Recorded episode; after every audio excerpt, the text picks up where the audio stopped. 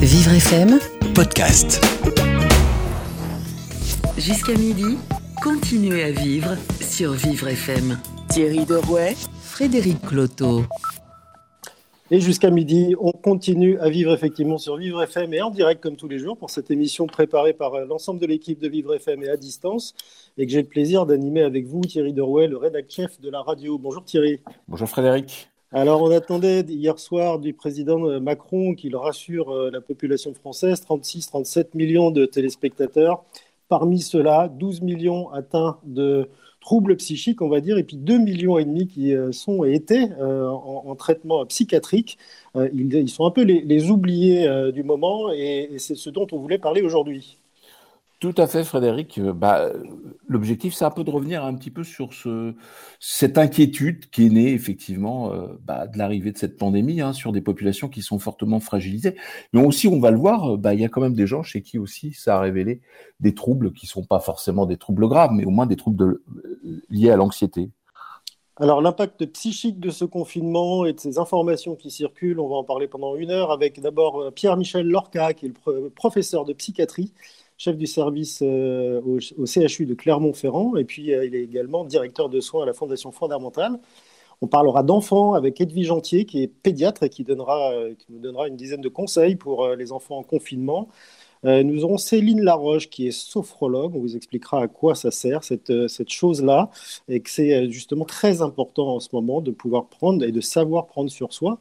Nous aurons également la vice-présidente de SOS Amitié de Lyon, qui est Hélène Bayet, euh, Corentin Bla- Blanchetière, pardon, euh, qui s'occupe de la communication et de la vie associative dans une association qui s'appelle Astrée et qui euh, justement est en contact avec des personnes fragiles. Et puis on ne pouvait pas imaginer faire une telle émission sans avoir le témoignage d'une personne concernée.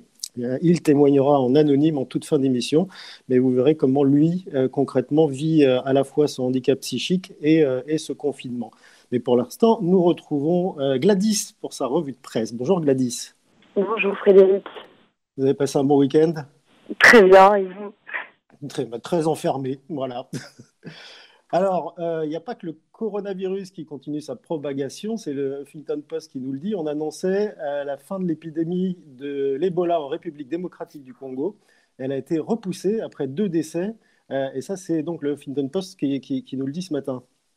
C'est cela, une épidémie qui avait tué 2276 personnes sur le territoire congolais. C'était d'ailleurs la dixième vague d'Ebola. Et dimanche, un décès lié à cette épidémie a été enregistré, ce seulement 48 heures après un premier cas. C'est donc le symbole de la reprise de l'épidémie. Sa fin aurait dû être déclarée lundi, selon les autorités congolaises, encouragée d'ailleurs par la disparition de nouveaux cas et la sortie de la dernière patiente d'un centre de traitement d'Ebola dans la ville de Beni. C'était le 3 mars dernier. Mais il n'en est rien. Le pays doit alors désormais attendre 42 jours, soit deux fois la durée maximale d'incubation sans l'once de nouveaux cas pour proclamer la jugulation de l'épidémie sur le sol congolais. Rappelons euh, que le pays est également touché par le Covid-19 qui a fait 20 décès pour 234 cas. Oui, ça fait beaucoup. Le point ce matin nous fait euh, le portrait élogieux d'un infectiologue qui résolvait le mystère de la fièvre Q, un certain professeur Raoult. En 96, on nous raconte l'arrivée de cette épidémie de coccyliose qui inquiétait alors le nord des Hautes-Alpes. 120 habitants d'une petite ville en étaient atteints, dont un grand nombre d'asymptomatiques. Pas de décès à déplorer, mais un phénomène de grande ampleur qui menait à l'ouverture d'une enquête épidémiologique diligentée par l'Agence nationale de santé publique, nous dit-on. Provoquée par une bactérie de coccé- le coccyliose pouvait rester plusieurs mois dans le sol, le fumier, les poussières, la paille, la laine, pouvant être disséminées sur plusieurs kilomètres, mais une fièvre qui ne se transmettait pas d'homme à homme, mais d'animaux à homme.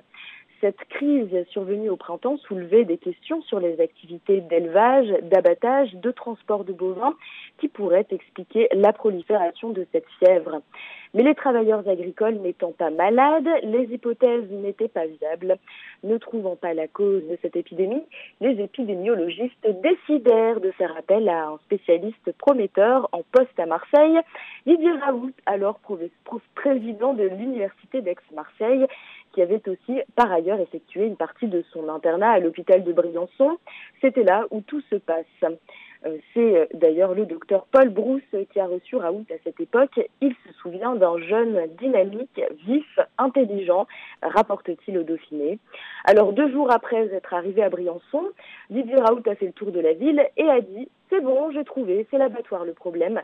Toujours selon M. Brousse, les bactéries présentes sur les carcasses d'animaux laissées à l'air libre sur le site de l'abattoir ont été transportées dans l'air par le souffle des pales de l'hélicoptère de la gendarmerie qui stationnait à côté, ce qui a en fait provoqué une mise en suspension des particules, donc l'épidémie de fièvre Q à Briançon en se posant les appareils disséminés en aérosol des particules porteuses de la bactérie. Et voilà comment Didier Raoult a trouvé en deux jours la cause de l'épidémie, chose qui n'avait pas été une réussite parmi euh, les cerveaux des nombreux médecins en trois mois.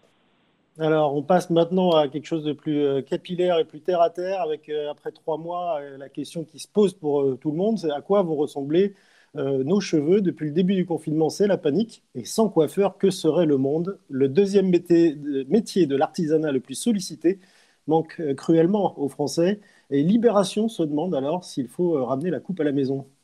Nos regrettés coiffeurs recommandent la plus grande des prudences avant de se lancer dans la coupe Made in Myself tout seul à la maison.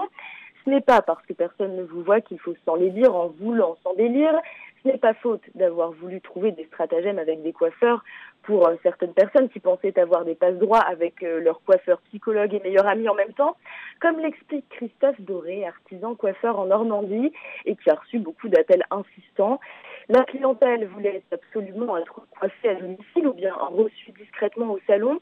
Une habituée du salon aurait presque donné sa vie hein, pour se faire coiffer. Elle a, à moult reprises, essayé de convaincre Christophe de se rendre chez elle. Mais allez, cri-cri, personne ne nous verra. Le coiffeur a dû lui expliquer que ce n'était pas possible. Il semblerait qu'un virus circule dans l'air.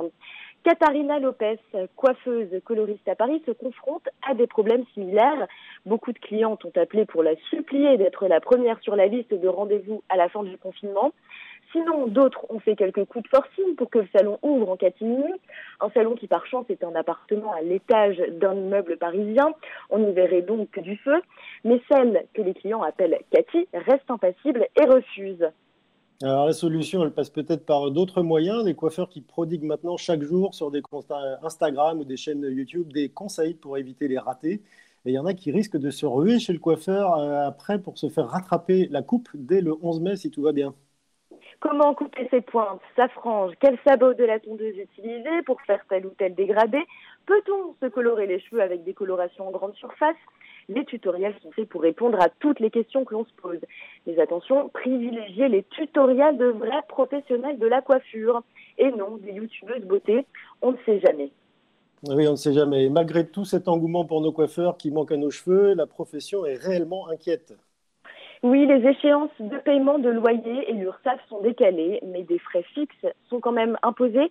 Euh, ce qui n'est pas à régler aujourd'hui le sera plus tard. Tout cela avec des semaines de chiffre d'affaires en moins, s'inquiète Cathy, la coloriste parisienne. La réouverture progressive des salons de coiffure ne permettra pas d'éponger une dette qui pourra euh, s'avérer faramineuse de sitôt, nous dit-on. Et à Montgeron, dans l'Essonne, ne vous avisez pas d'essayer de corrompre un coiffeur, il en va de votre dénonciation. Son grand-père devait être un grand collabo. Sylvie Carillon, la maire Les Républicains de la ville, encourage les citoyens à dénoncer à la police ceux qui enfreignent les règles du confinement. Selon le Parisien, une note rédigée par la maire en date du 1er avril, et 20 minutes nous précise d'ailleurs que ce n'est pas une blague, a été affichée dans les halls d'immeubles, mais a aussi été relayée sur les réseaux sociaux par des internautes évidemment éberlués par une telle démarche. La maire, contactée par le Parisien, s'est justifiée de la manière suivante. Comme il s'agit de quartiers populaires et que selon ses dires, certains squattent les cages d'escalier par quinzaine, elle a simplement voulu notifier à ceux qui n'en dorment pas la nuit qu'ils pouvaient joindre la police parce que les gens sont traumatisés de frôler les jeunes dans les couloirs des immeubles. L'opposition s'en est plainte et dénonce la non-acceptabilité de cette note. Une ligne rouge a été franchie. Un rectificatif doit être fait selon la conseillère municipale dans une lettre ouverte et c'est le Huffington Post qui nous le rapporte. Oui, je pense qu'on n'en a pas fini avec ces histoires de dénonciation et de délation. Et on n'en a pas fini non plus, Gladys, avec votre revue de presse, puisqu'on vous retrouve demain en direct sur Vivre FM à la même heure. Vous écoutez Continuez à vivre sur Vivre FM.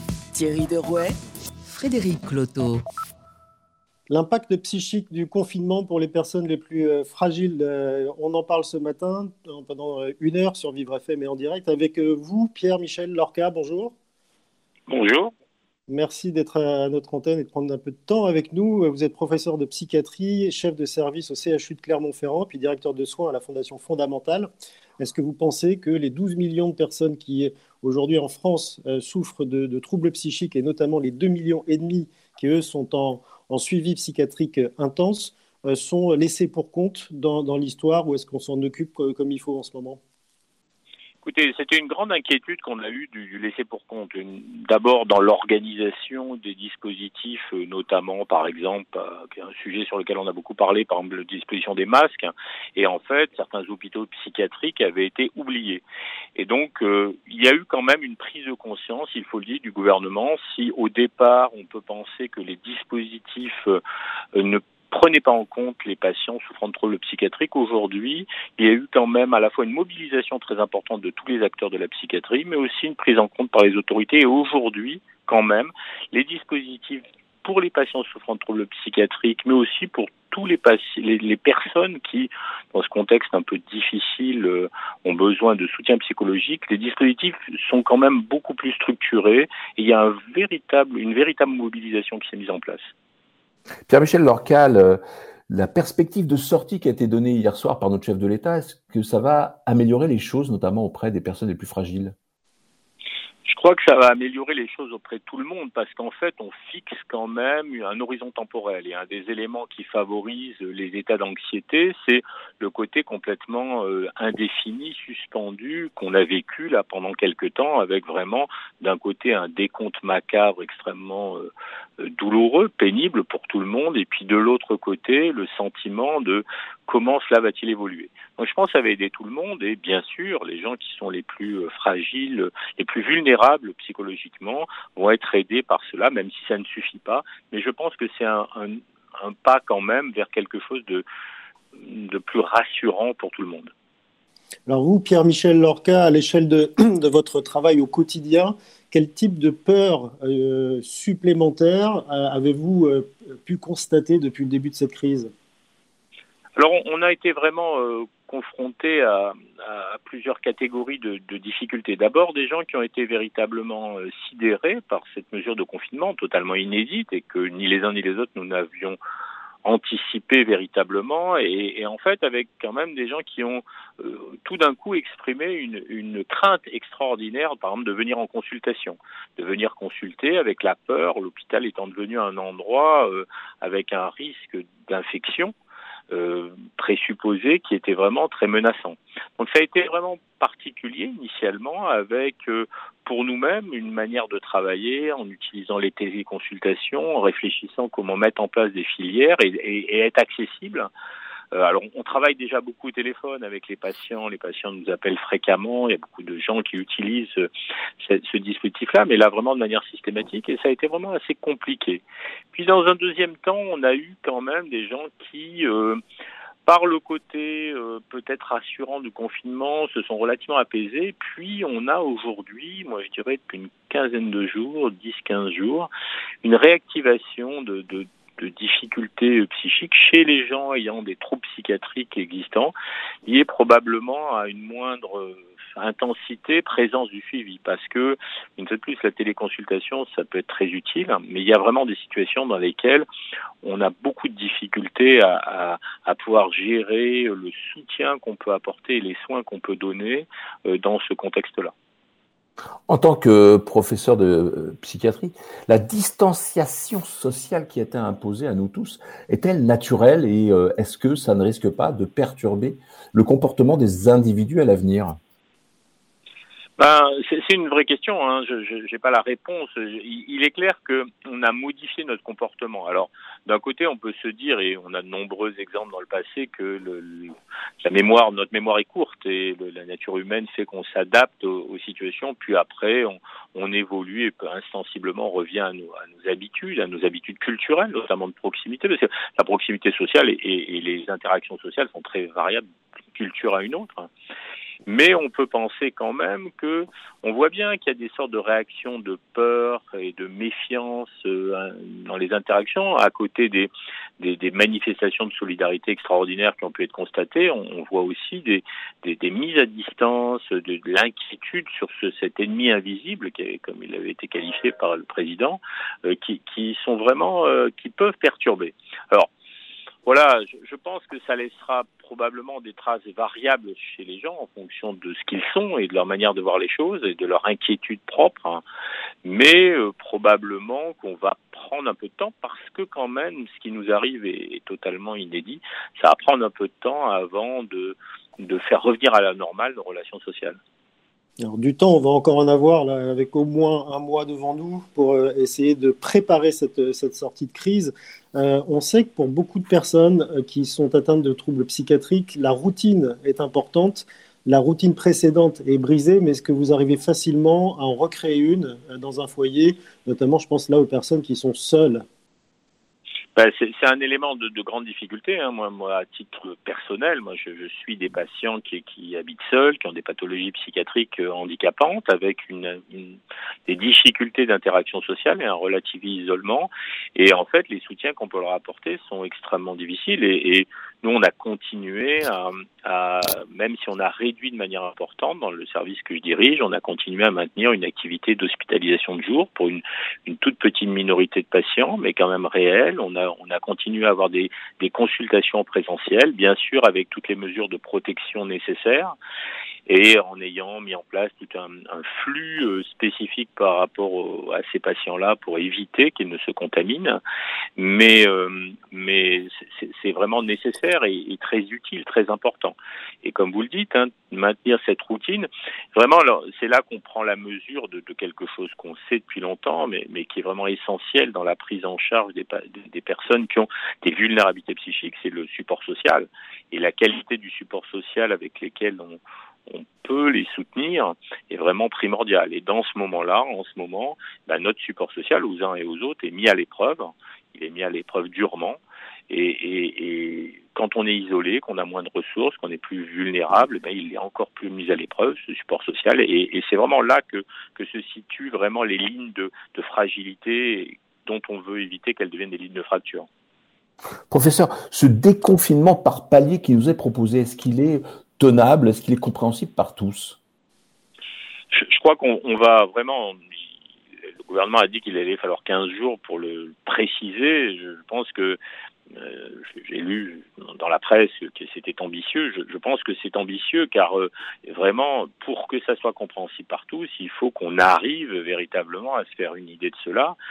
Et, c'est vrai que même en étant un professionnel de santé, euh, c'est extrêmement complexe. je veux dire, moi, je, ne suis pas infectiologue. Et les notions épidémiques, j'ai quand même des notions hein, que j'ai gardées, que j'ai réactivées récemment. Et, et, en fait, on peut s'interroger sur comment ça va se passer. Puis après, on peut s'interroger sur comment ça va se passer dans la vie quotidienne. Et encore plus pour les gens qui, comme je le dis, n'ont pas forcément les ressources, le support social qu'on a, que la majorité des gens ont.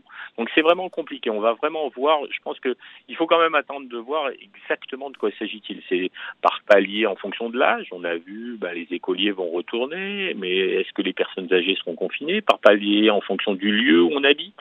Et comment empêcher les gens d'aller d'un endroit à un autre? Enfin, il y a vraiment des questions qui restent, à mon avis, en suspens et, qui sont je pense, pas résolues, sinon elles auraient été annoncées plus précisément, et qui laissent un peu interrogatif. Et on voit bien que dans d'autres pays, hein, les modalités restent aussi extrêmement difficiles à, à appréhender. Et donc, euh, il y, a, un sociologue suédois qui, disait récemment qu'en Suède, ils ont une modalité complètement différente, mais que dans une situation comme ça, euh, chaque pays réagissait par rapport à ces éléments assez très culturels dominants et que les Suédois réagissent comme des Suédois et que les Français réagissent comme des Français.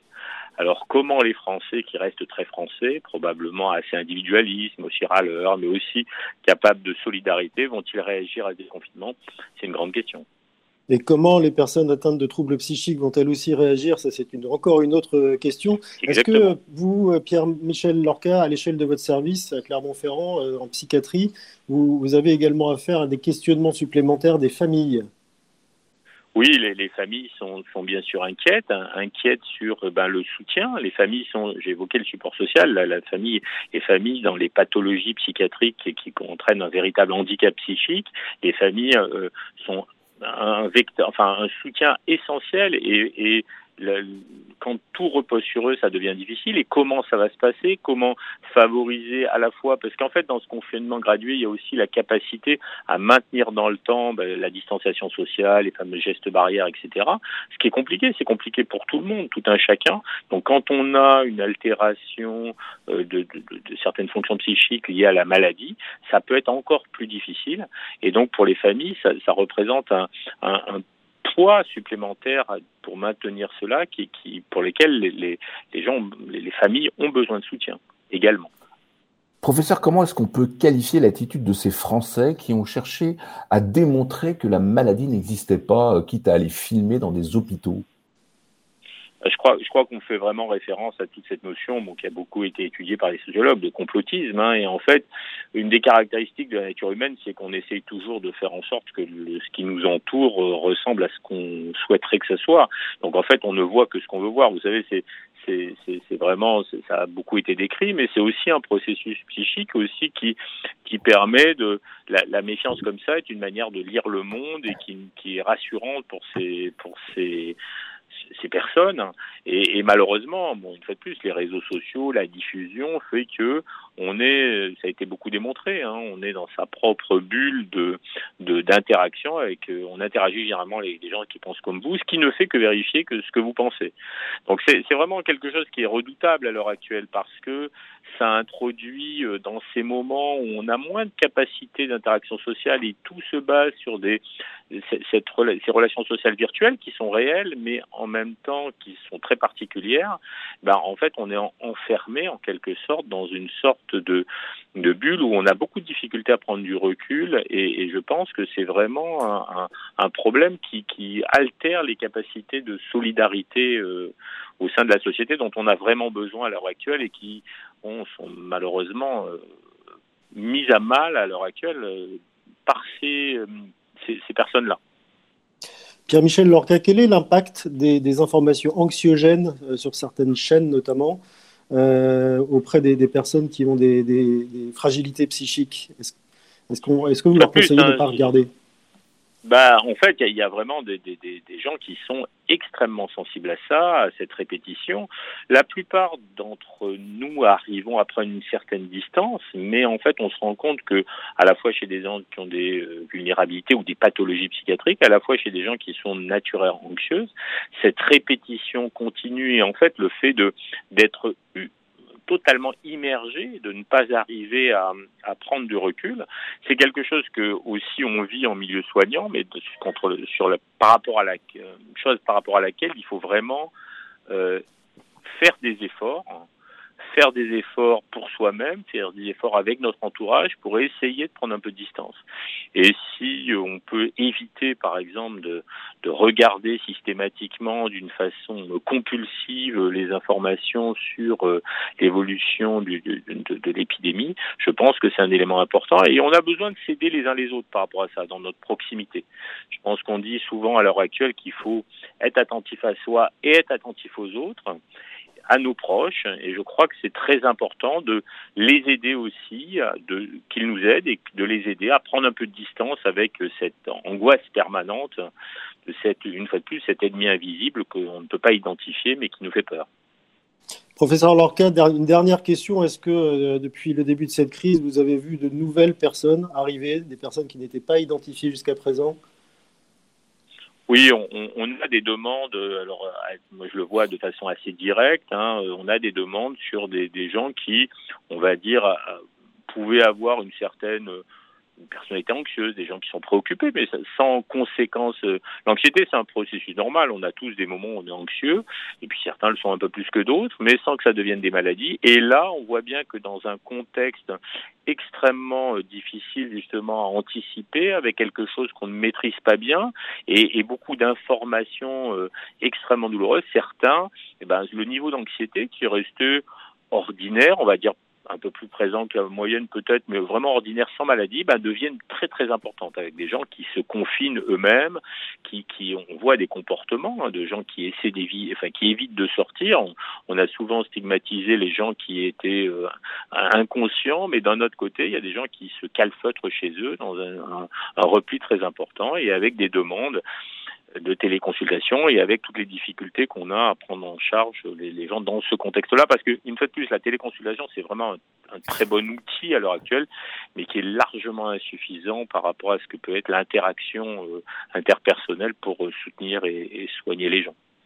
Et diminuer la peur de l'autre, puisque c'est un peu le but à chaque fois euh, recherché. Merci Pierre-Michel Lorca, professeur de psychiatrie, chef de service au CHU de Clermont-Ferrand et directeur de soins à la Fondation fondamentale, d'avoir passé quelques minutes au micro de Vivre FM ce matin en direct. Et nous allons retrouver euh, bientôt Kevin pour son tour du monde de coronavirus. Alerte coronavirus. Si vous avez de la toux et de la fièvre, vous êtes peut-être malade. Dans ce cas, restez chez vous. Limitez les contacts avec d'autres personnes. Appelez votre médecin. La maladie guérit en général en quelques jours avec du repos, mais si les signes s'aggravent, que vous avez des difficultés importantes à respirer et que vous êtes essoufflé, appelez le 15 immédiatement. Plus d'informations sur gouvernement.fr. Ceci est un message du ministère chargé de la Santé et de Santé publique France. Jusqu'à midi, continuez à vivre sur Vivre FM. Thierry Derouet, Frédéric Cloteau. On retrouve maintenant Kevin Aubin et on espère qu'il n'est pas enfermé sur les réseaux sociaux dans cette bulle qui parfois altère les capacités de solidarité. Bonjour Kevin Aubin. Bonjour à tous. Alors vous commencez par l'Inde. Totalement, on commence par l'Inde. Décidément, la police indienne ne manque jamais d'idées pour punir ceux qui ne respectent pas le confinement. À croire que là-bas, chaque agent de police a imaginé sa propre technique hein, pour intimider les contrevenants. Il y a quelques, il y a quelques semaines, par exemple, on apprenait que certains policiers tabassaient à coups de bâton les personnes qui ne restaient pas chez elles. Eh bien, avant-hier, un nouveau concept a été développé par les policiers indiens, faire recopier 500 fois sur papier une phrase aux contrevenants, et ce sont des étrangers qui ont dû subir cette punition. Ils viennent du Mexique, d'Autriche, encore de l'Australie. Ils se baladaient tranquillement dans le nord de l'Inde. La police a bien sûr mis fin à la petite promenade et a exigé à chacun d'entre eux d'écrire 500 fois je n'ai pas respecté les mesures de confinement, j'en suis désolé. Voilà, bah faut croire que si les écoles primaires sont fermées en Inde, leurs systèmes de punition sont appliqués dans le cadre du Covid-19. Ah, qu'est-ce qu'ils sont imaginatifs là-bas. Alors aux États-Unis, il y a un médecin américain qui arrive à séduire les internautes. C'est un peu comme chez nous. Ouais, il fait un carton sur l'application TikTok. Jason Campbell est un anesthésiste de 31 ans. TikTok Doc, c'est son pseudonyme de star. Et oui, le docteur est devenu une star. Ses vidéos sont regardées plus de 4 millions de fois. Un succès qu'il doit aussi à ses collègues de service, des infirmiers qui sont en charge de patients atteints de coronavirus et qui gardent quand même la positive attitude. Jason Campbell et ses collègues enchaînent les chorégraphies sur l'application TikTok. Un état d'esprit qui remotive des milliers d'agents de santé américains infirmiers, infirmières, médecins des quatre coins du pays l'inondent de messages. Ils lui disent merci pour sa bonne humeur contagieuse. La direction de l'hôpital dans lequel travaille Jason lui a aussi adressé des mots gentils et mieux encore, la star de la pop Janet Jackson a eu écho des vidéos du médecin. Elle a même retweeté sur Twitter, ce qui n'est pas mal. Et en Afrique, c'est un président qui donne l'exemple à sa population. C'est assez inédit, hein, c'est le moins qu'on puisse dire. En Ouganda, le président a interdit la pratique du sport en extérieur et pour convaincre ses concitoyens que bah, rester euh, chez soi et faire du sport, c'est possible, il a décidé de faire du sport dans son bureau en se filmant. Sur les images, on peut voir Yoweri Museveni, c'est son nom, le chef d'État ougandais, faire un footing sur le tapis rouge de son bureau présidentiel, mais aussi des pompes, une trentaine de pompes, le tout vêtu d'un jogging gris avec bien sûr son équipe de communication présente dans la pièce, hein, histoire d'immortaliser ce moment sportif en photo et en vidéo. Sauf que faire du sport à la maison, c'est possible quand on a un appartement plus ou moins spacieux ou un bureau plus ou moins spacieux. Euh, la majorité des Ougandais vivent dans des studios et il y a plusieurs, à moins de faire du footing sur la tête des uns et des autres, pas sûr que le sport d'intérieur soit adapté pour la population ougandaise. Voilà. Et c'est vrai que Kevin Aubin, on aurait pu le voir hier soir avec Emmanuel Macron, mais ça n'a pas été ça. Merci Kevin Aubin et à demain. Vous écoutez Continuez à vivre sur Vivre FM. Thierry Derouet, Frédéric Cloteau. Et vous pourrez retrouver l'intégralité de cette émission en podcast sur vivrefm.com et évidemment sur la page Facebook de Vivre FM. Impact psychique du confinement sur les personnes les plus fragiles. On continue d'en parler. On va s'intéresser aux enfants pour qui ça devient de moins en moins supportable avec Edwige Entier. Bonjour Edwige. Oui, bonjour. Merci de passer un peu de temps avec nous en direct sur Vivre FM. Vous, vous êtes pédiatre et euh, vous êtes intéressé à ces charmantes têtes blondes qui, qui commencent à trouver le temps vraiment long et vous avez développé des pratiques pour euh, favoriser le, le, le fait qu'ils supportent mieux ce confinement Absolument, parce que ça devient très, très difficile. Encore heureux qu'on ait l'air d'avoir une date butoir pour mieux s'organiser. Alors, expliquez-nous un petit peu en quoi cette date butoir, elle, elle, peut aider. Parce que c'est quoi L'idée, c'est enfin, on sait qu'on va pouvoir en sortir. Oui, mais euh, ce qui est très important pour supporter le confinement, c'est d'avoir la vision du temps. Et d'ailleurs, aussi bien pour les adultes, bien sûr, mais encore les adultes, ils ont des calendriers, ils ont des agendas. Mais les enfants, euh, on les fait vivre sans notion de temps. Le temps, il est juste donné par les parents. Et Dolto, il disait, vous savez, les mamans, elles tournent comme des toupies on, va prendre le bain. On va prendre le bain. Tu viens, c'est le bain.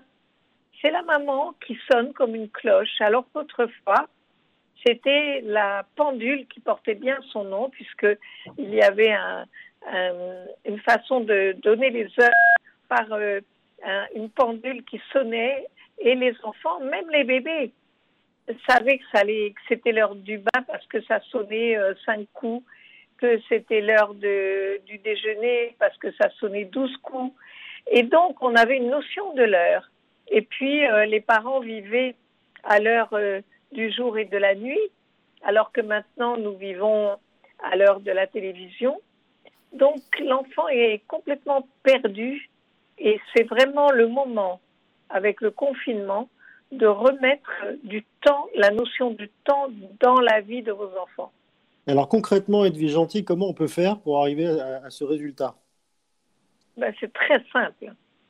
Déjà, dès le matin, vous, essayez de vous réveiller vous-même, les adultes, parce que le confinement, c'est une occasion de se remettre en symbiose des rythmes de notre enfant. C'est le moment de le retrouver et ça va l'apaiser, lui faire beaucoup de bien.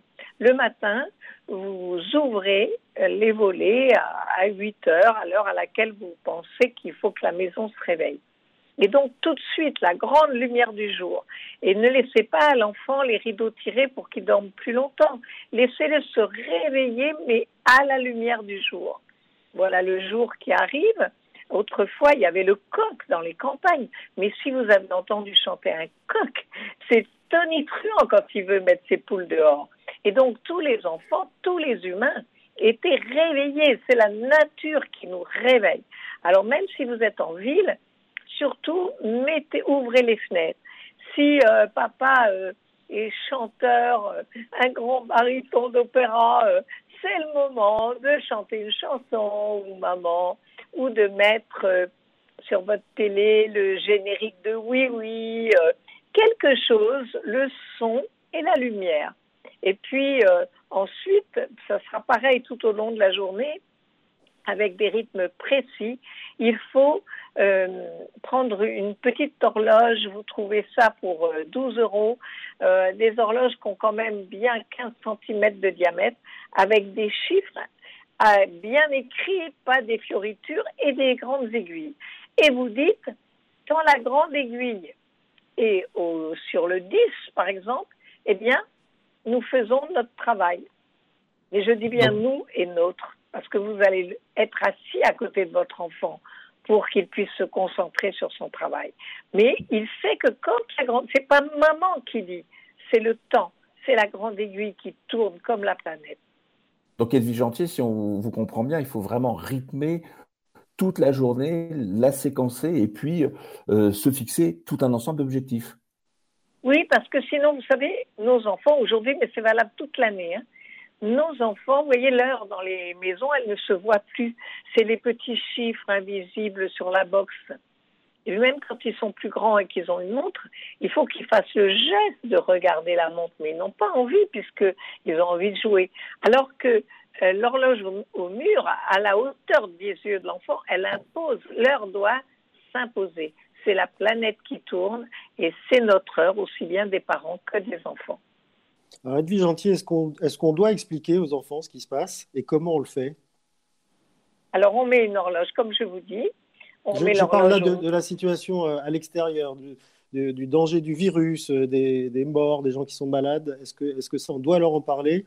Et, si oui, comment, comment on peut leur en parler? Alors, on doit bien sûr leur en parler parce que euh, l'enfant doit comprendre la situation. Il faut toujours euh, faire euh, que l'enfant ait la notion d'être protégé.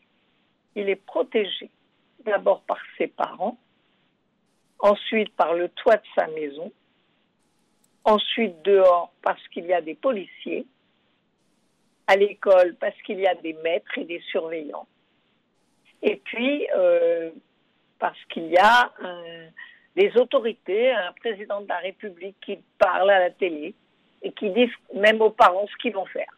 Donc, on est dans une société où le danger n'est pas immédiat. C'est la différence, malheureusement, avec euh, les enfants de la guerre qui sont sous les bombes sur leur tête. Et ça, je l'ai vécu puisque moi, je suis née pendant la guerre et, ma maman euh, m'emmenait dans ses bras sous les bombes à Angers. Et ça, ça reste dans vos neurones et ça vous aide à comprendre ce que peuvent euh, vivre les enfants à ce moment-là. Aujourd'hui, la guerre, elle est invisible. C'est terrible aussi. Expliquer à un enfant ce que c'est qu'un virus. Et là, je vois arriver euh, pas mal de dessins d'enfants avec euh, les virus euh, sous toutes les formes, toutes les couleurs. Ils savent que c'est l'ennemi, mais il est invisible.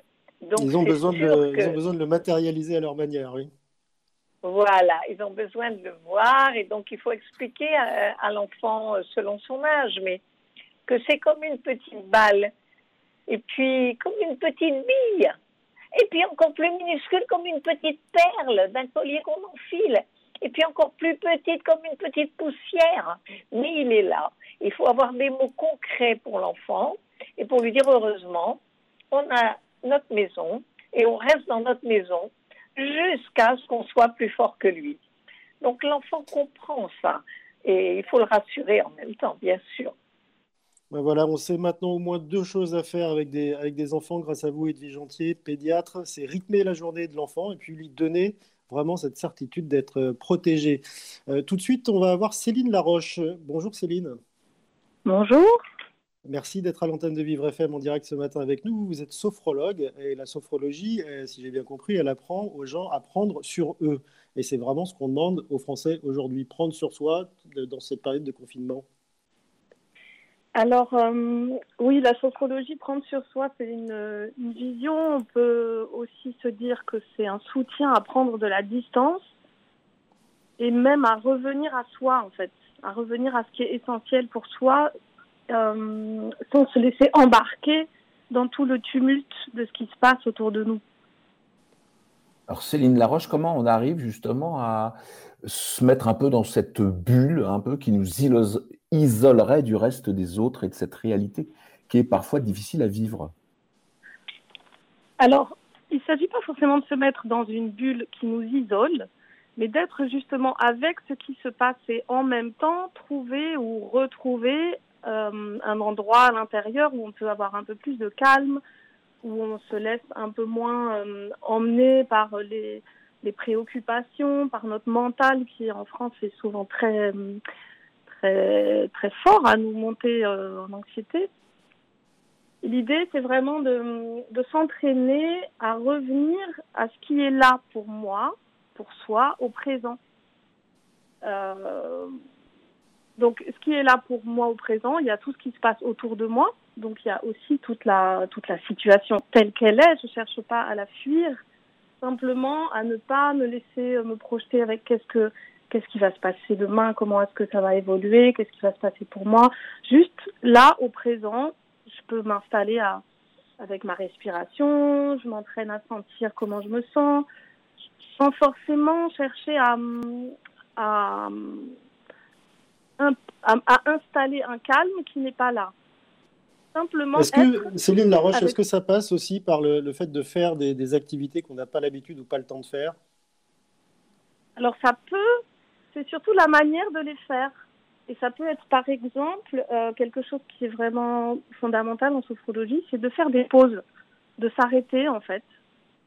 Donc par exemple entre deux choses à faire dans la journée, entre deux activités, juste s'arrêter quelques instants, suivre euh, le rythme de notre respiration, sentir comment l'air euh, passe dans mes narines quand j'inspire, comment l'air ressort quand j'expire. Peut-être euh, prendre le temps d'écouter tous les sons qu'il y a autour de moi, regarder ce qui se passe et juste faire une pause en fait, une pause pour revenir au présent. Mais quand on est confronté à une sorte de chaos, excusez-moi, euh, comment est-ce qu'on arrive à, être dans ce calme, cette plénitude? Parce que imaginez, vous êtes euh, confiné avec des enfants euh, qui forcément n'arrivent bah, pas à, se contenir, vous pouvez avoir des relations difficiles. Alors qu'est-ce qu'on peut faire dans, un cas de, crise? Alors, l'idée de la sophrologie, c'est que c'est vraiment un entraînement. Il y a deux aspects. En même temps, se munir de clés, de pistes pour vraiment euh, offrir, s'offrir des, RTT, des RTT à notre mental, à notre émotivité. Et ça peut il y a des petites choses, des techniques qui sont très simples. Parce que la sophrologie, c'est une méthode, donc il y a des techniques. Et il y a aussi un entraînement, c'est-à-dire que, évidemment, si on le découvre, on peut avoir un bienfait ponctuel. Mais si on s'entraîne à le faire plusieurs fois dans la journée, chaque jour, alors on peut, on peut voir se distiller des effets dans toutes nos, dans, tout, dans, dans, notre quotidien, dans nos relations. Et effectivement, c'est une Laroche concrètement, là, à l'heure actuelle, dans la, dans la situation que décrivait euh, Thierry Derouet, euh, est-ce qu'il y a une technique qu'on peut facilement appliquer? Alors, euh, oui, par exemple, il y a quelque chose qui marche bien, qu'on peut faire aussi avec les enfants, c'est de se dire, OK, on fait une pause, et chacun notre tour, on dit trois choses que l'on voit autour de nous. Donc, par exemple, je vois euh, le volet, euh, le volet bleu par la fenêtre. Euh, je vois une paire de chaussures au sol. Je vois le dessin que j'ai terminé tout à l'heure. Et puis, chacun notre tour, on s'arrête. On dit trois choses qu'on entend. J'entends le son d'une voiture qui passe. J'entends ma petite sœur qui m'appelle. Voilà. Chacun notre tour, on peut dire aussi trois choses qu'on sent je sens que ce confinement, ça me fait peur. Je sens l'odeur d'un aliment qui cuit, etc. Et ça, c'est un, c'est comme un, c'est une technique vraiment très simple qui est facile à, à proposer, à vivre avec les enfants pour s'amener dans cette pause, juste être avec ce qui est là au présent et prendre le temps de, s'exprimer euh, d'une manière très, très simple. Merci Céline Laroche pour ces explications sur les, les bienfaits que peut euh, apporter aujourd'hui la, sophrologie dans la situation actuelle. Jusqu'à midi, continuez à vivre sur Vivre FM. Thierry Dorouet, Frédéric Cloteau. Autre bienfait, les moult conseils de Monsieur Moult en direct du Calvados. Bonjour Monsieur Moult. Oui, bonjour à tous. Aujourd'hui, le conseil de Monsieur Moult, c'est ne vous sentez pas obligé forcément de faire tout ce qu'on voit sur les réseaux sociaux. La situation est assez anxiogène comme ça pour en plus culpabiliser. Euh, sinon, on a vraiment l'impression de passer à, son, euh, à côté de son confinement. Moi, personnellement, j'ai toujours pas fait mon pas le matin. J'ai pas fait de yoga ou de méditation ayurvédique. J'ai pas commencé mon journal de confinement. Donc vraiment, sentez-vous libre aussi de ne pas faire tout ce que le bien-pensant vous demande. Et puis aujourd'hui, j'aimerais parler aussi d'autre chose. Vous ne le savez pas, mais Monsieur Moult a connu plusieurs vies dans son existence, et dans une de ses vies, il a connu la détresse psychique et, psycho et psychiatrique même. Et c'est très difficile de donner un conseil à toutes ces personnes qui souffrent de cette détresse. Euh, moi, ce qui m'a permis d'avancer dans ma vie et de me, de me sentir plus fort, c'est de me faire accompagner. Euh, j'ai eu la chance de me faire accompagner sportivement, mais ça peut être dans plein de domaines. Il existe plein de structures. Euh, Faites-vous accompagner. Euh, j'en profite aujourd'hui pour justement parler de ce que propose Vivre FM. Il faut savoir quand même que depuis 15 ans, la radio Vivre FM propose d'accompagner des personnes qui vivent avec un handicap psychique par la formation qui s'appelle le projet Phoenix, qui est malheureusement en pause en, ce moment, mais qui reprendra, j'espère, de tout mon cœur. Et cette formation a juste pour objectif, enfin en tout cas pour objectif premier, de reprendre confiance en soi. Ça fait 15 ans qu'on le fait. toutes les informations, vous pouvez évidemment les retrouver sur le site de Vivre FM, sur la page du projet Phoenix. Donc voilà, n'hésitez pas à aller voir ces structures pour se faire accompagner. Et, et c'est comme ça qu'on se sentira plus fort.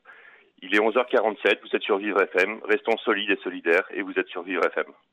Merci Monsieur Moult et je rappelle que cette formation est évidemment totalement gratuite pour ceux qui veulent y participer. Vous écoutez Continuez à vivre sur Vivre FM. Thierry Derouet, Frédéric Cloteau. Nous avons maintenant, euh, pour parler d'impact psychique du confinement sur les personnes fragiles, euh, Hélène, qui est la vice-présidente de SOS Amitié à Lyon. Bonjour Hélène. Bonjour.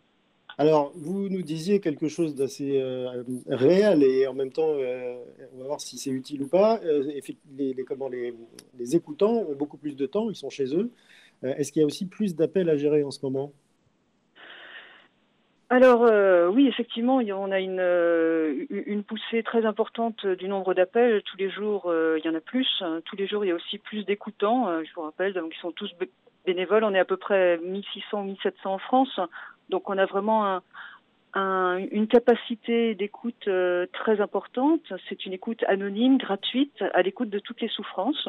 24 euh, heures sur 24 et 7 jours sur 7. Donc on a vraiment mis tous les moyens, on s'est réorganisé en effet pour, euh, pour pouvoir vraiment répondre, répondre massivement et faire notre part de ce qui est de ce qui est vraiment très important pour les gens, c'est-à-dire pouvoir être écoutés. Alors les questions qui se posent euh, en ce moment, est-ce qu'elles sont différentes de celles d'ordinaire avec ce confinement? Alors en effet, on, alors, euh, on a à peu près, euh, enfin on a sur 2600 appels à peu près qu'on reçoit, qu'on peut, qu'on peut prendre tous les jours, on en a à peu près 1000 qui sont liés au Covid. Euh, et on en a de plus en plus, c'est-à-dire la part du Covid est de plus en plus de plus en plus importante au fur et à mesure que notre numéro d'appel, par exemple, est, plus connu en France. Et alors, euh, on, on, constate euh, bon, qu'il y a des, gens de tous les âges qui appellent dans, toutes les situations, mais ça, ça a toujours été le cas. Donc, euh, en revanche, ce qui est nouveau, c'est qu'on a des, euh, on, a, on a le sentiment que, le, que la situation actuelle est révélatrice, enfin qu'elle révèle et qu'elle amplifie des problèmes déjà existants, des problèmes relationnels, des problèmes existentiels, euh, des maladies psychiques, des idées noires. Donc c'est déjà cette, amplification de problèmes qui existaient et qui n'étaient pas qui pas dits. Euh, on a aussi euh, pas mal de, de, gens qui se sentent qui se sentent abandonnés euh, par l'arrêt des visites, l'arrêt des soins parfois parce qu'ils prennent plus, ils prennent, ils ont trop peur d'aller chez le médecin ou d'aller d'aller à l'hôpital, alors qu'ils ont d'autres d'autres pathologies, donc ils, ils prennent moins soin d'eux tout en se confinant voire en se surconfinant, parce qu'on a aussi ça, on a des gens qui ont une peur panique du virus et donc qui se surconfinent, qui refusent de sortir, même dans le cadre de, des dérogations euh, euh, donc qui, euh, qui, autorisent une sortie par jour d'une heure, etc. Mais, mais ils ont ils ont trop peur pour sortir et donc ils se ils, se pénalisent, ils s'emprisonnent eux-mêmes. Et ça, ça crée des situations difficiles aussi. Alors, l'une des particularités de, SOS Amitié, Hélène, c'est d'être juste là pour écouter et ne pas donner de conseils. Est-ce que c'est pas un peu frustrant en ce moment de ne pas pouvoir donner euh, quelques conseils justement à ces personnes pour leur dire, par exemple, ne vous euh, euh, surconfinez pas et, essayez de sortir un peu? Bien sûr, on est dans, est, je veux dire, on a des, des dialogues tout à fait tout à fait réels avec des gens. On n'est pas on n'est pas dans une écoute euh, purement passive. Au contraire, c'est vraiment une écoute active qui est destinée déjà à, à, faire exprimer aux gens leurs véritables émotions, leurs véritables ressentis. On est là pour les aider à ça parce que c'est important de savoir ce qu'on éprouve, de donner un nom sur ce qu'on éprouve. Et euh, on essaye aussi de, stimuler euh, chez les gens leur propre capacité de lutter contre, contre la solitude, contre le confinement et contre leurs conséquences. Alors évidemment, on, les encourage, on les encourage à sortir si on si on comprend qu'ils ne sortent pas. On les, on en parle de tout ça, bien sûr. Alors, est-ce que vous pouvez rappeler un peu euh, votre numéro d'appel et puis réexpliquer un peu euh, quelles sont les personnes euh, qu'on a au bout du fil? C'est quand même assez important pour rassurer un peu tout le monde. Les personnes qu'on a au bout du fil, qui sont les écoutants? Tout à fait, oui. Oui. Alors bon, on est à peu près 1700 écoutants bénévoles en France. Euh, tous formés avec une formation très sérieuse. Euh, euh on, on, on, pratique donc depuis 60 ans maintenant, hein, donc c'est pas une association euh, toute nouvelle. une écoute gratuite, ça c'est important parce qu'il y a des numéros d'appel surtaxés. C'est pas c'est pas nous. Notre écoute est gratuite. Elle est anonyme, confidentielle, centrée sur la personne et sans jugement, sans conseil.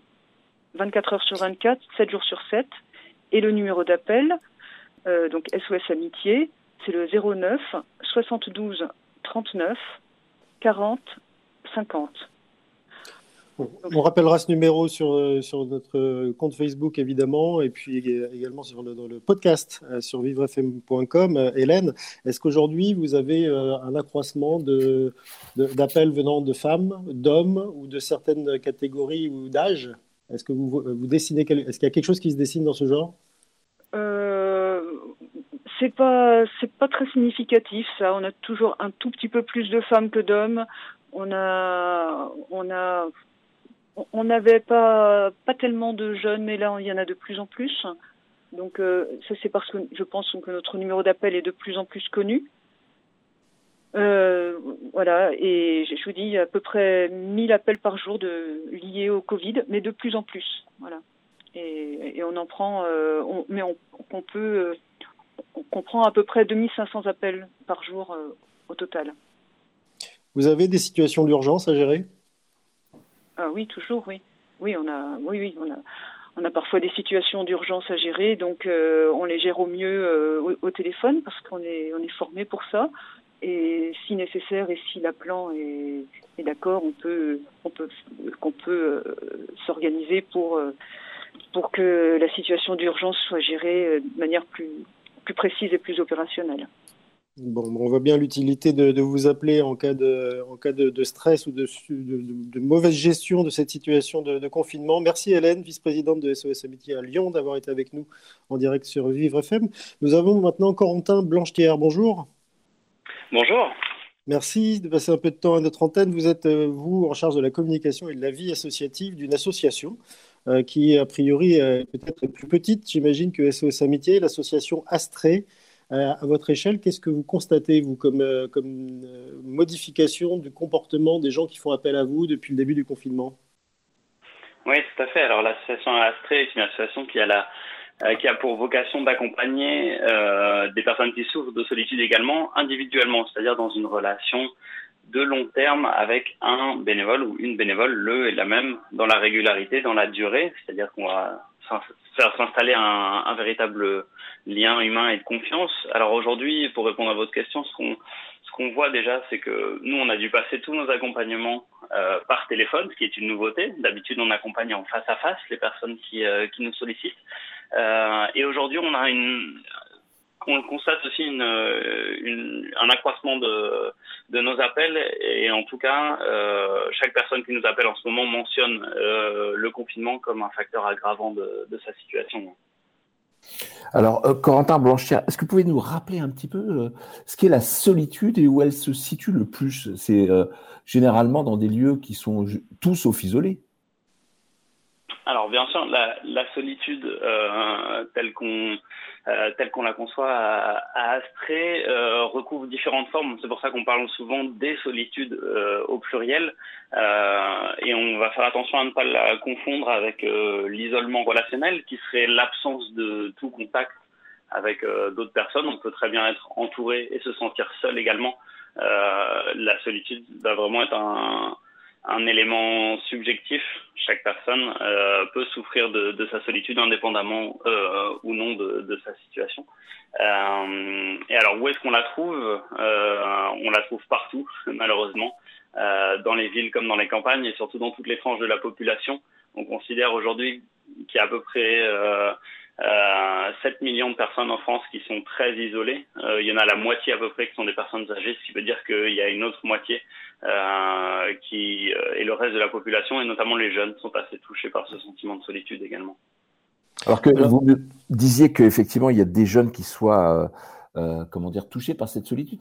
C'est assez étonnant dans une société où, en règle générale, on ne pousse pas à isoler les uns et les autres. Alors même, effectivement, aussi en cette période de confinement, c'est plus grave qu'auparavant. Alors, nous, on constate quand même qu'il y, a un manque de lien social euh, généralisé dans, notre société aujourd'hui, qui est, euh, qui est qui est bien mis euh, mis en exergue dans, dans des conditions particulières comme euh, comme le confinement aujourd'hui. Euh, et chez les jeunes, euh, peut-être que vous faites référence aux, aux réseaux sociaux et euh, et du coup à, à l'injonction au lien qu'il peut y avoir notamment sur cette génération-là. peut-être ce qu'on peut rappeler, c'est la question de la qualité du lien. et pas du nombre. on peut être en lien sur les réseaux sociaux avec énormément de gens, euh, peut-être que ça ne va pas forcément remplir ce besoin de, de lien euh, au quotidien euh, avec des personnes réelles en face à face. c'est un des éléments peut-être explicatifs de, de sentiment de solitude chez les jeunes. Alors Hélène, euh, la vice-présidente de SOS Amitié, nous disait qu'il y avait euh, énormément de questions qui étaient apparues euh, autour du, autour du Covid-19. Est-ce que vous, avez aussi affaire à ce phénomène? Et puis comment vous gérez vous avez, avez expliqué clairement que vous aviez changé votre mode opératoire en passant de physique à téléphone majoritairement. mais est-ce que vous avez dû aussi adapter votre discours, les conseils que vous donnez ou l'écoute que vous apportez? Alors on a dû euh, effectivement adapter tout notre mode opératoire comme vous dites, notamment parce que euh, nous recevons énormément euh, d'offres de, bénévolat également. Euh, je tiens à le souligner, il y a aussi une, une forte, un fort élan de solidarité dans, dans ces moments-là. et donc ces bénévoles que d'habitude nous recevons pour former, etc., nous devons nous organiser autrement pour les former à distance, via des moyens de, de visioconférence, etc. Euh, les mises en relation aussi entre euh, bénévoles et personnes qu'on accompagne euh, se font toutes à distance, donc par téléphone. Donc effectivement, ça a été beaucoup de travail de, de réorganisation. Est-ce que, vous, est-ce que vous avez adapté votre, votre discours ou les informations que vous, vous donnez par rapport aux typologies de questions?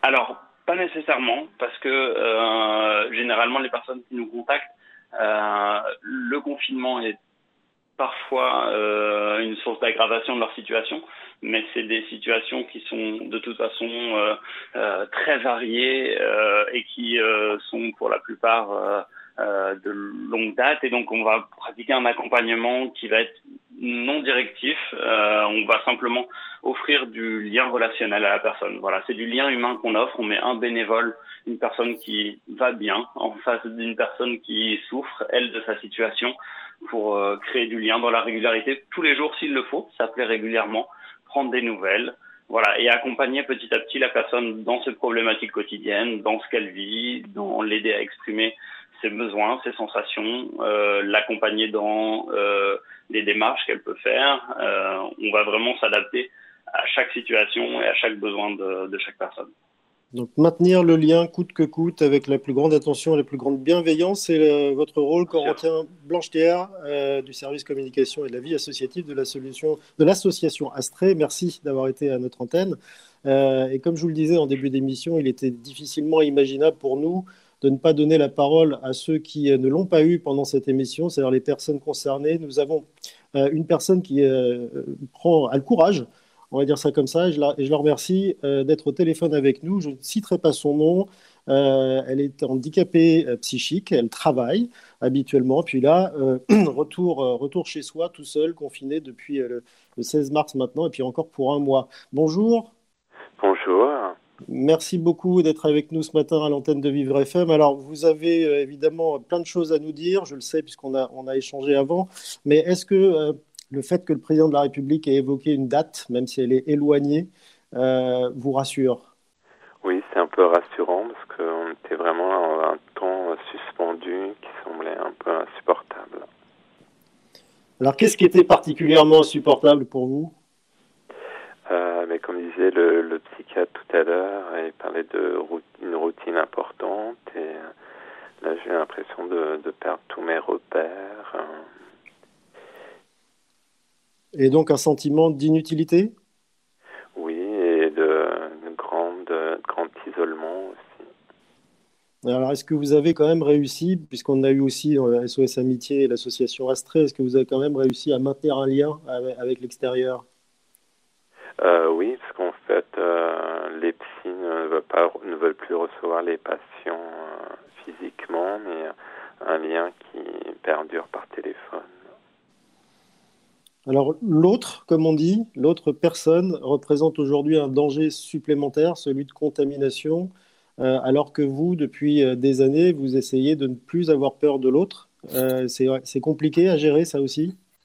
Oui, c'est un vrai paradoxe, qu'on dit qu'il faut s'intégrer, aller vers les autres, avoir des relations sociales, et là, les autres constituent une menace pour notre santé physique, c'est assez fou.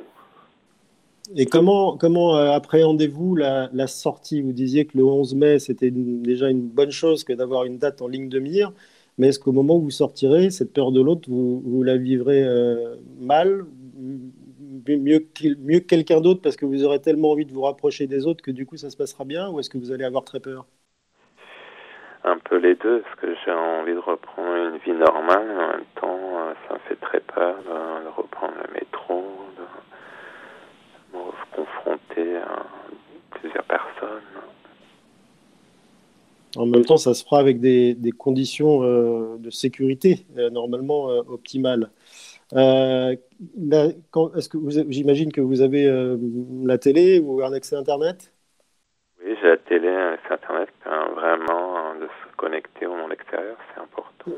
Et alors, comment vous réagissez quand vous regardez les, informations qu'on nous a données sur le comptage des morts, sur la peur qui a été générée, notamment par le président de la République qui s'est affiché dans un état de guerre euh, et, même dans une situation militaire?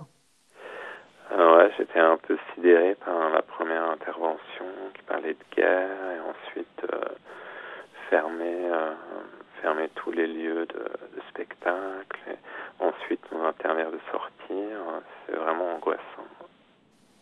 Et comment vous faites depuis le 16 mars pour essayer de tenir et de vous rassurer? Euh, ben, Il y a quand même le confort, le, recours au livre, parce que même le président nous a dit qu'il fallait lire, donc euh, avoir une vie intérieure ou regarder des films, c'est assez apaisant, je trouve. Et alors, vous, euh, vous êtes quelqu'un qui est euh, passionné de, de, spectacle aussi, donc de sortie, de, de spectacle vivant. Là, d'un seul coup, euh, privation totale. Est-ce que vous arrivez à trouver des moyens quand même pour continuer de vous enrichir de ça, ne serait-ce qu'à distance et par Internet peut-être? Oui, il y, a, quand même des, des sites de théâtre mettent à disposition des, archives inédites ou tous les dimanches soirs, une pièce de théâtre sur France 5 oui, là, il y a pas mal de choses qui se mettent en place et ça remplace pas le, présence physique quand même. Bon, la présence physique sera remplacée peut-être à partir du, 11 mai. En tous les cas, je vous le souhaite. Merci d'avoir témoigné euh, sur Vivre FM ce matin et en direct. Jusqu'à midi, continuez à vivre sur Vivre FM. Thierry Derouet, Frédéric Cloteau. Alors le dernier témoin nous parlait justement dessus du temps suspendu. Et ben c'est exactement ce qui se passe quand on rejoint euh, Billy Ferrand dans l'est de la France. Bonjour Billy. Bonjour Frédéric, bonjour Thierry. Alors vous avez eu trois jours pour réfléchir à, cette, à cette, thématique de l'impact psychique du confinement sur les personnes déjà fragiles. Oui, et puis euh, faut dire que l'allocution du président euh, m'a plutôt inspiré hier soir. Alors même si on s'en doutait, euh, il faut dire que ça a quand même un peu jeté un, petit froid hein, dans les chaumières. Euh, à chaque case cochée du calendrier, la couleur des sentiments prend une nuance un peu plus pâle, un peu plus morne. Si c'était grisant il y a quelque temps, ce n'est plus que gris dorénavant. On se sent aussi éteint que le tapis de feuilles mortes qui jonche le, trottoir de la rue d'en face. Dans notre petit cocon, tout se décolore doucement, tranquillement. Les appartements sont devenus des boîtes à musique dont on remonte chaque jour la manivelle pour écouter le même refrain lancinant. Le sommeil, quant à lui, se détraque vite à force de rester prostré dans son humble 20 mètres carrés. Le réveil ne signifie plus rien, alors on se trémousse dans ses draps sous une couette parfumée de rêve.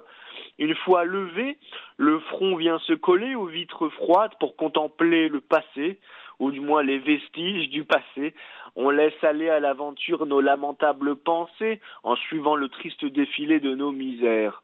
Accoudé à la fenêtre, du flou dans les yeux, la cervelle en berne, du flou dans les yeux, comme je disais, la cervelle en berne entre l'ibriété de la veille et l'insolation du réveil. Il y a vraiment rien à faire. Une clope, puis deux, puis trois, et voilà qu'on retourne dans les bras de la léthargie. Je dois dire que c'est quelque peu navrant d'avoir les neurones court-circuités par l'inactivité. En fin de matinée, la mare de lumière a beau transpercer les carreaux, les visages restent aussi sombres et palos. Mais pas la peine de jouer les caliméros, la peine est double quand on est coupable d'être une victime. D'ailleurs, les disputes vont bon train sur les rails du couple, et c'est quand on s'envoie des giclées de postillons à la figure qu'on se rend compte qu'on fait partie de la race des rustres dont les plus bas instincts dominent. Encore une journée à affronter l'insupportable dulciné. Au début du confinement, les rires francs jetaient de la joie jusqu'à ce que la routine se fripe et blase jusqu'à la moelle. Le petit logement sonne creux dans les occupations microscopiques, les pièces sont semées de souvenirs, et on se surprend parfois à pleurer comme des sources dans le silence des morgues. Pourtant, c'est sous ce même toit conjugal qu'un fil s'est tissé entre nos yeux, celui de nos voeux. Malheureusement, on se détache vite quand on devient fou allié. On parcourt sans saveur les détours et contours, les plis et replis de nos corps où jadis se plaisaient tant nos bouches. Qu'il paraît loin le temps où l'on se criblait de baisers comme des mitraillettes. Dorénavant, l'appétit n'est plus le même, à défaut d'être sexuel, il est plus alimentaire, mais pas besoin de prendre soin de cuisiner des légumes, puisqu'on en est nous-mêmes l'incarnation dans ces heures de mollesse où règnent en maître les graisses. Pour résumer, en seulement un mois de confinement, on a pris plus de dix ans dans la tronche et des valoches sous les yeux. Le soir, je guette le soleil descendre et il me semble saigner, comme tous ces cœurs enfermés qui ne voient pas le bout du tunnel. À ce rythme, c'est la canne à la main et le dos voûté que les confinés profiteront enfin de leur liberté. Le moins qu'on puisse dire, c'est que vous n'avez pas la cervelle en berne. Vous, Billy, on vous retrouve demain pour un nouvel instant suspendu en direct dans Continuez à vivre. Vous écoutez Continuez à vivre sur Vivre FM. Thierry Derouet, Frédéric Cloteau. Et tout de suite, Laurent Stork, euh, notre expert média, nous euh, parle d'une nouvelle, d'une victime média totalement inattendue du coronavirus. Bonjour Laurent. Bonjour Frédéric. Ben, c'est incroyable, le coronavirus a fait une victime auquel je ne m'attendais pas, la presse people. Oui, la presse people. Voici, closer, public, etc. Ils n'ont plus rien à se mettre sous la rotative. La preuve, et c'est comme ça que je m'en suis rendu compte, Voici hebdomadaire a dû passer à un rythme mensuel. Ils n'ont plus de quoi tenir. Alors, c'est pas le coronavirus, évidemment, mais c'est le confinement qui asphyxie la presse people. Plus de contact physique entre nous, des sorties très limitées, plus de réjouissance, même pas un petit barbecue entre amis, et en plus le port du masque. Ah bah, si François Hollande devait retrouver Julie Gaillet en ce moment en scooter, il porterait un masque sous son casque, impossible de le reconnaître, même pas le président. Ah, par contre, pour les autres, l'adultère se complique. Hein à moins que votre maîtresse soit la boulangère et habite à moins d'un kilomètre, bah c'est pas possible. Hein. Bah pourquoi boulangère? Parce que c'est un commerce encore ouvert, et puis surtout il permet de rapporter une baguette bien cuite et deux croissants au beurre à votre femme, comme alibi. D'ailleurs, moi je trouve que la, faille de la presse people est quand même un peu justifiée. Ils jouent plus leur rôle d'organe d'information. C'est grâce au canard enchaîné, vous vous rendez compte? Au canard enchaîné que j'ai appris comment le prince Albert de Monaco, le prince Charles, héritier du trône d'Angleterre, et Boris Johnson ont attrapé le coronavirus. Alors bon, que des têtes couronnées se refilent le corona, il y a une certaine logique. Mais pourquoi un roturier comme Boris Johnson? Eh bien, le canard enchaîné a mené l'enquête. il semblerait qu'en éternuant sur le prince Albert de Monaco, son principal conseiller lui ait refilé le coronavirus et qu'ensuite Albert l'ait refilé au prince Charles lors d'une rencontre au sommet et lui-même, le prince Charles, l'a transmis à Boris Johnson. Eh bien, moi, je dis, quand une information aussi stratégique échappe à la presse à scandale, eh ben, c'est une faute professionnelle et c'est pas étonnant qu'ils aient des difficultés. D'ailleurs, que font nos stars et nos célébrités masquées pendant ce confinement? Bah, Elles font comme tout le monde. Elles ont peur, elles s'ennuient, mais en plus, elles souffrent du syndrome de manque. Elles sont en plein sevrage médiatique. Pas de photos, pas de paparazzi, pas d'interviews. C'est très très dur. Alors elles se débrouillent toutes seules. Elles nous dévoilent elles-mêmes leur vie intime sur les réseaux sociaux. Alors plus besoin de voler des photos, pas besoin de soudoyer des proches pour voir nos stars, moches, démaquillées, en pyjama, en pilou-pilou, en train de s'empiffrer de glace Agendas devant Netflix, ou pour certaines, d'apprendre la règle de trois à leurs enfants quand elles l'ont comprise elles-mêmes. Alors, pour ceux qui ont encore en tête, comme moi, les unes avec des malheurs de, Céline Dion, les rumeurs de grossesse de Vanessa Paradis, les overdoses de Kate Moss, eh ben, je vous avoue, ça me fait de la peine. Alors, je vous le dis, courage la presse people, ressaisissez-vous. Avec nos tignasses de confinés et nos racines à l'Agnès Verda, on a tous pris rendez-vous chez le coiffeur des Bijoux. Alors, d'une air, sinon qu'est-ce qu'on va lire Exceptionnel, effectivement. Fallait, euh, fallait s'y intéresser et, repérer ce, plan média totalement inattendu. On vous retrouvera cette semaine, Laurent Stork. Merci. Jusqu'à midi, continuez à vivre sur Vivre FM. Thierry Derouet, Frédéric Cloteau. Quel regard sur les choses, hein, Thierry Tout à fait, oui, une très belle analyse.